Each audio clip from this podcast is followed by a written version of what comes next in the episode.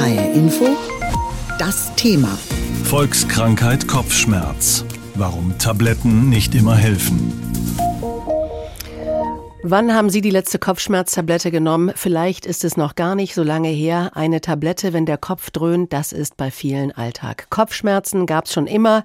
Die Zahl der Krankmeldungen wegen Kopfschmerzen hat aber deutlich zugenommen in den letzten 20 Jahren. Das ist das Ergebnis einer AOK-Studie.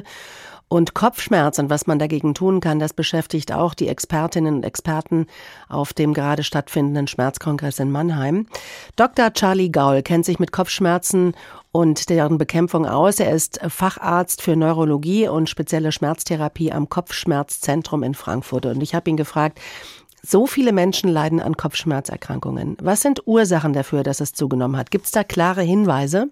Ganz klare Hinweise haben wir nicht. Wir sehen bei Kindern tatsächlich Daten, vor allen Dingen aus den skandinavischen Ländern, dass es eine Zunahme gibt. Wir sehen eine zunehmende Inanspruchnahme. Das heißt, es kann sein, dass Patienten, die auch früher schon Migräne zum Beispiel hatten, jetzt zum Arzt gehen und sagen, ich brauche da Hilfe und Unterstützung mhm. oder eine Krankschreibung, was ja ganz offensichtlich stark zugenommen hat. Ja, Sie sagen, auch bei Kindern hat das zugenommen. Was kann denn der Grund dafür sein, dass Kinder Kopfschmerzen haben? Äußere Lebensumstände spielen eine Rolle. Bei Kindern äh, muss man genau hingucken, was dahinter steckt. Ist es eine früh beginnende Migräne? Ist es ein Spannungskopfschmerz? Ist es ein Kopfschmerz bei einem Infekt? Aber wir sehen, dass Stress mangelnde freie Zeit sind zum Beispiel Risikofaktoren, Streit mit den Alterskameraden, dass diese Sachen zunehmen. Mhm. Und da war ja auch noch die Zeit mit Corona, dann haben wir jetzt die Belastung durch den Krieg in der Ukraine und jetzt auch noch Israel. All das nehme ich an, spielt auch eine Rolle, oder? Ja, das setzt uns ja auch, auch Menschen ohne Kopfschmerzen ja. unterschwellig in Anspannung. Ich möchte aber auf einen Punkt dieser AOK-Studie auch noch hinweisen. Die haben auch noch gesehen, dass sich die Dauer der Krankschreibung ganz erheblich verlängert verlängert hat in dem Zeitraum. Von 2013 knapp drei Tage zu jetzt äh, sechs Tage. Das heißt, es nimmt auch die Dauer zu. Geben Sie uns mal gerade einen Tipp als Facharzt und Fachmann, wenn es um Kopfschmerzen geht. Ist der Griff zur Tablette immer der beste Rat oder was würden Sie empfehlen? Im Akutfall, wenn ich starke Kopfschmerzen habe, gibt es kaum andere Dinge. Wenn das leicht ist und wenn das beginnt, kann ich es noch mit Bewegungsübungen, kurze Pause machen, vielleicht abmildern. Das Entscheidende ist, wenn Kopfschmerzen sehr häufig sind, dann muss ich was vorbeugend machen, dann brauche ich auch eine Diagnose und eine ärztliche Behandlung. Ich habe auch mal mir sagen lassen, dass es auch Kopfschmerzen gibt, die sich durch Tabletten verstärken.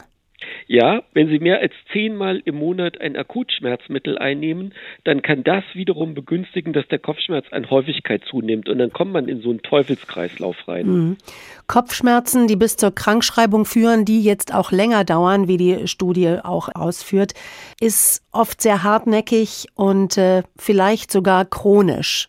Kann er auch Hinweis sein auf etwas, was vielleicht mit den Kopfschmerzen nur sekundär zu tun hat, also auf eine andere Erkrankung? Ja, Sie hatten schon Corona erwähnt. Kopfschmerzen im Rahmen der Corona-Infektion des Covid-19 sind sehr häufig. Da haben wir also eine Erkrankung, die Kopfschmerzen als Symptom auslöst. Das ist ein bisschen Unterschied zu Migräne, wo der Kopfschmerz die Krankheit an sich ist. Welche Therapieformen gibt es eigentlich gegen Kopfschmerzen außer Tablette oder auch vielleicht einfach nur mal ein bisschen an die frische Luft gehen, weil das hilft ja auch oft.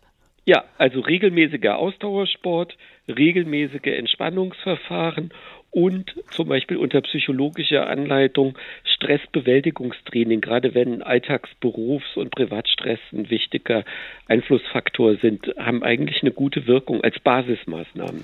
Wenn ein Patient, eine Patientin zu Ihnen kommt und über Kopfschmerzen klagt, fragen Sie da erstmal so gewisse Parameter ab, also auch was der Kopfschmerz an sich ist, weil ich nehme an, auch da gibt es ganz verschiedene Ausprägungen.